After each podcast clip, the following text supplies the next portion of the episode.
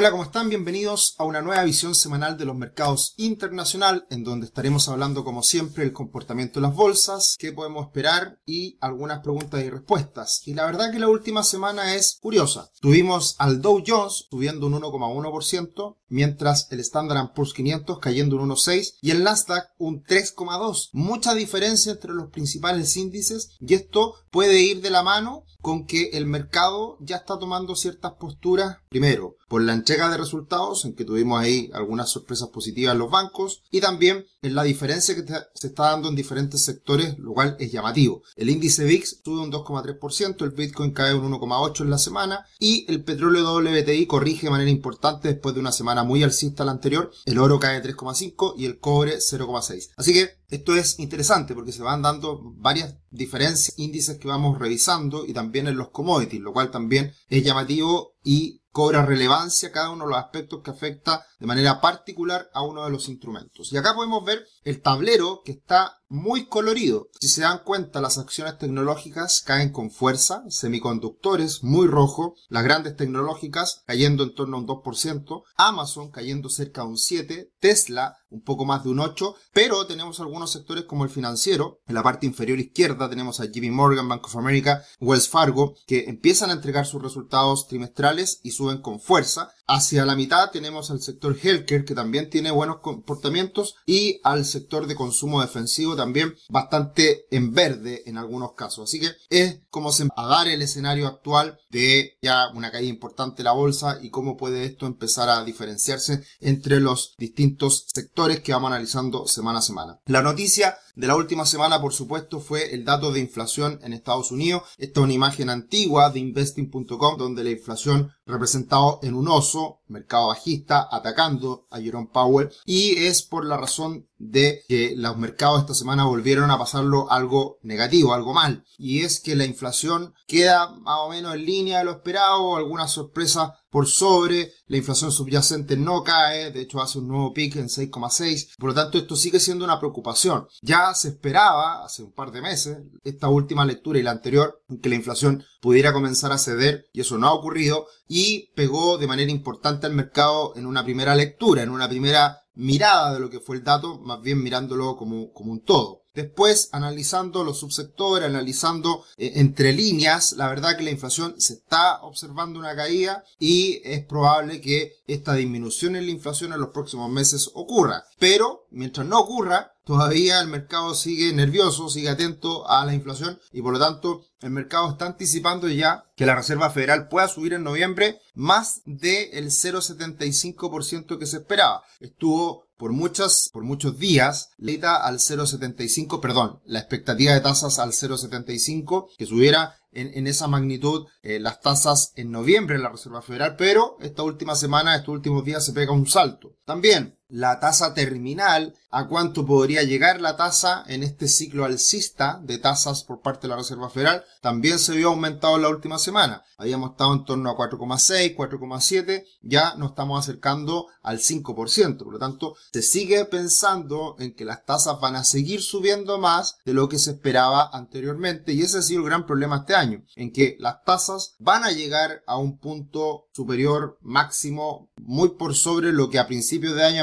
de año, se pensaba, se ha ido corriendo el cerco. Y en ese sentido también, de las tasas de la Reserva Federal también se incrementaron en la última semana, llegando a un pic y después cayendo, como lo ha venido anticipando el mercado previamente. Entonces, básicamente, el mismo problema que hemos estado observando durante todo el año es lo que se ve reflejado esta última semana a partir del dato de inflación. Mayor inflación o inflación elevada que no cae presiona a que la Reserva Federal siga ajustando, siga subiendo las tasas y tasas más altas golpea la renta fija, golpea a, los índices, a las acciones, golpea a todo el mercado. Nadie esperaba que las tasas de interés subieran tan fuerte, lo están haciendo hasta ahora y ese es el gran golpe sobre los mercados financieros este año. De hecho, lo más rudo, lo más difícil, sin duda ha sido para el mercado de bonos. Y hoy en día, la caída que está teniendo el conjunto de los bonos, el conjunto del mercado de bonos, la caída de este año, ha sido la más dura, la más fuerte de los últimos años la, y, la cuarta más grande de los últimos siglos. Ya la verdad que el dato es muy curioso y, es muy importante el impacto que estamos viviendo hoy en día. De hecho, la última caída severa en los bonos fue el año 1920 y ahora lo está haciendo en una magnitud incluso superior a eso. Otros años fueron ya, hay que hay que irse bastante atrás en la historia para ver cuándo los, los bonos habían caído tanto. Y Respecto a las acciones, todavía no entramos en una recesión definitiva. Eh, eso lo cataloga el, índice NVER, que por ahora todavía no se ha anunciado una recesión como tal. Ya llevamos nueve meses de mercado bajista por una caída del 28%. Y esta tabla está bien interesante porque muestra todos los mercados bajistas que son caídas superiores o mayores al 20%. Y en todas esas situaciones se, se analiza cómo ha sido cuando ha habido recesión, cuando no ha habido recesión y, y considerando los promedios y también las medianas. Y hoy día precisamente estamos en un mercado sin recesión aún, en donde el promedio de meses de caída son 12 y con una caída promedio del 29%, estamos muy cerca de esos números. Eh, con recesión los meses son un poquito más, 16 meses, y una caída mucho más severa, 42%. Y ahí tenemos los,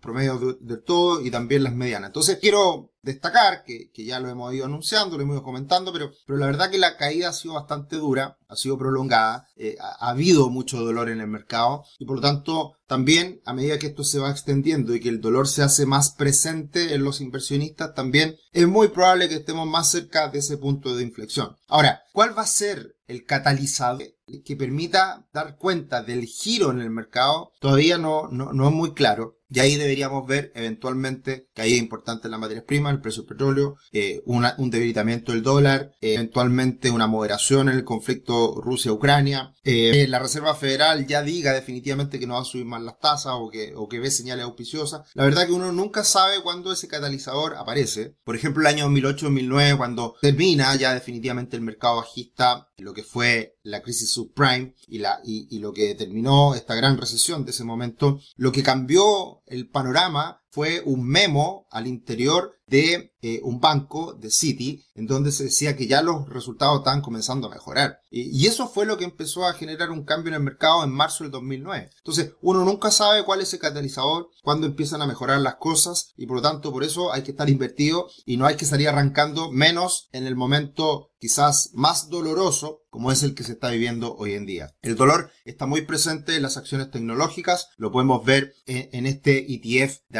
Arcane Innovation, que ha sido el que ha eh, dado cuenta de lo que ha sido esta burbuja 2.0, eh, si se quiere, para acciones tecnológicas que van a revolucionar el mundo. Y en definitiva fue una burbuja, empresas con mucho potencial, pero sin grandes, mucho por, recorrer en el camino para que sean empresas grandes. Eh, es precisamente el pinchazo esta burbuja que es muy similar a lo que ocurrió con el Nasdaq en, esta década entre el 93 y el 2003, donde subieron mucho las acciones tecnológicas. Por lo tanto, ya estamos en una situación muy parecida a lo que fue ese periodo y precisamente en un contexto quizás más de corto plazo incluso. Así que ahí podemos ver el dolor presente en lo que han sido estas acciones tecnológicas. Y también estamos viendo una caída importante en el conjunto del mercado eh, accionario tecnológico, este es el Nasdaq 100, que ya vemos una corrección de prácticamente el 61,8% Fibonacci, en los 10.400 puntos está ese, ese punto, ese, ese, nivel a, alcanzar en esta corrección que prácticamente lo toca esta última semana, así que estamos muy cerca de esa corrección máxima, si se quiere, como una corrección normal dentro de un mercado alcista que fue bastante extenso. Así que también desde ese punto de vista estamos llegando a niveles técnicos que son relevantes en donde podría aparecer las compras, podría aparecer nuevamente los inversores. Como siempre, agradecidos de que nos acompañen semana a semana en nuestro canal de YouTube, comenten, compartan la información y por supuesto denle me gusta a todos los videos que vamos subiendo, siempre entregando educación financiera de verdad. Es lo que queremos hacer, es nuestra contribución y también en ese ámbito de educar, de entregar contenido de calidad, vamos a juntarnos el 3 de diciembre en el Hotel Renaissance. Hemos tenido muy buena venta de lo que ha sido el curso, el curso eh, de este Investor Summit que haremos, en donde estará Tomás Casanera. Son pocos cubos, así que esta semana estaremos anunciando en redes sociales eh, todo lo que es este evento, así que muy atentos para adquirir su boleto. ¿Y qué podemos esperar de cara a los próximos días? Eh, la noticia más importante de la semana probablemente sea la cifra del crecimiento, el PIB de China, que se conocerá el lunes por la noche y hay otros indicadores intermedios, medianos, de mediana importancia en el sector manufacturero de Estados Unidos como es el Empire State de Nueva York y el que también da cuenta de cómo está la situación hoy en día en la economía. Eh, otras cifras también eh, menores, la verdad que es una semana que probablemente va a estar mucho más enfocada a lo que van a ser la entrega resultados. Como siempre, importante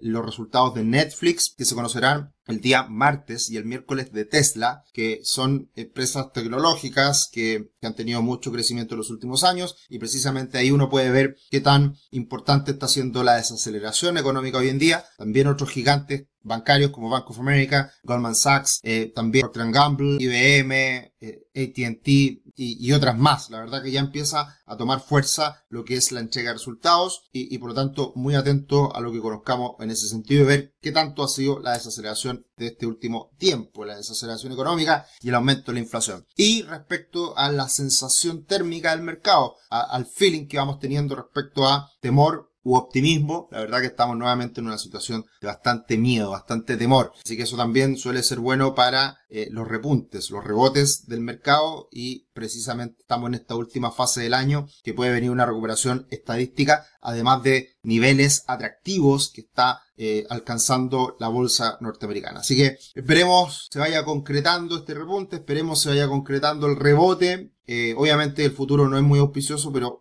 Atención, me han preguntado mucho en los últimos días, oye, el próximo año viene pésimo, entonces ¿dónde invertir? Bueno, precisamente como los mercados se anticipan, si ya el próximo año sabemos que es malo, hay que estar atento a versiones, ese cambio en expectativa. Y eso puede pasar en cualquier minuto, porque los mercados se anticipan 9, 12 meses a lo que pasa en la economía. Ya sabemos que el próximo año en la economía la cosa va a estar difícil, pero los mercados se anticipan y no sabemos cuándo eso va a ocurrir. Así que hay que estar invertido, hay que tomar buenas decisiones precisamente en, caídas como la que estamos viviendo ahora, aprovechar las oportunidades, Así que para eso nosotros lo podemos acompañar en Patrimore. Un abrazo, que estén muy bien, nos encontramos la próxima semana.